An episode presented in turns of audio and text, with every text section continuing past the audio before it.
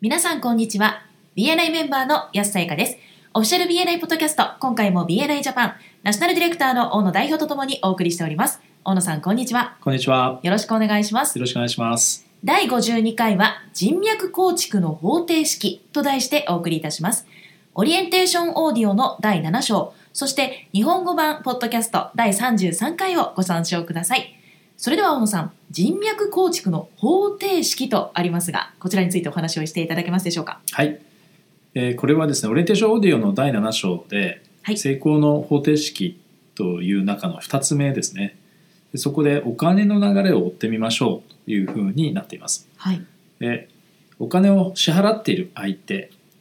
はどんな人たちがいるでしょうか。うん。で、その人たちは、えーまあ、あなたとビジネスをしている人たちですので、はい。で彼らからもいろいろと紹介をしてもらえるようですねビジネスをもらえるようにえー BNI を使ってみましょう招待してみましょうという話だったと思いますはい。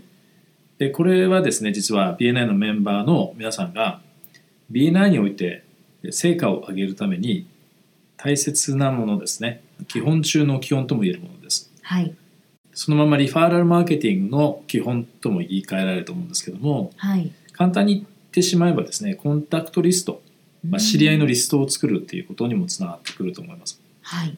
例えば商品やサービスを購入している先だったりとか、まあ、仕入れ先下請け業者さんだったり外注先他の支払ってる先がたくさんありますよね。はい。安さんはどんな会社さんがありますかもう本当にたくさんいろんな業種のお客様とお付き合いがあります。はいはい。普段ね例えば印刷するとかいろいろと使ってる先がたくさんあると思うんですけども、そうですね。まあ、彼らは当然貴重な人脈の一部であるわけですよね。はい。で逆にお金を支払っていただいている、まあ、お客さん顧客やクライアントも同様に価値ある人脈を構成している人たちなわけです。はい。でこのお金の流れに沿ってですねどんな人たちと自分がつながっているのかをまず管理しておくということが第一歩になるということですね。はい。で彼らが困っている時に例えばえそれを解決できる人を紹介して助けてあげることができます。はい。で逆に他の人たちがですね彼らを必要としている時にすぐに紹介することもできるということは言えると思うんんですよね。はい。そこではい。管理の仕方ですけれどもうん紙でリストとか作ってもいいんですけれどもはい。例えば名刺管理のソフトだったりとかまあ CRM ってよく言いますけど顧客管理のためのえーソフトだったりアプリケーションアプリですねを活用するのが現実的であるし、まあ、効果的かなというふうに思います。はい。やすさんどうなのなんか使ってるのありますか私、携帯の中にはい8っていうアプリを入れて、はい名刺管理をしていますす。ね、こはい。れ結構人気ありますよねそうです皆さんね。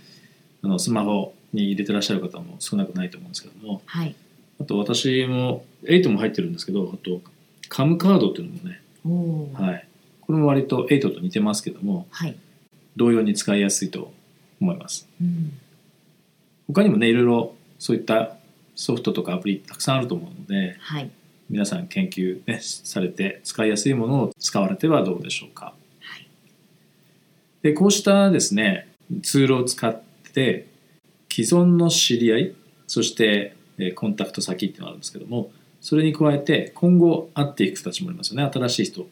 はい。でその人たちもそのリストっていうんですかねデータベースにえー追加していくことになるわけです、はいで大切なのは2つですね新しい人と会う機会を作るってことともう一つは基地の人もうすでに知っている人ですねうん。基地の人とも会うということですね、はこのい。 2つが2つをやっていくということが大切になりますでつまり新しい人と会うだけではなくてリストを長くすればいいというものではないということで基地の人とも関係構築を忘れてはいけないということですねはい。で以前えー確か第33回のですねポッドキャストでも触れましたけどもはい。人と会う機会を作らなければチャプターのですね他のメンバーに貢献することはできないということですよねはい。皆さんはい。新しい人とは週に何人ぐらい会ってますか新しい人とはですね、週に10人以上会ってます。あ素晴らしいですねはい。では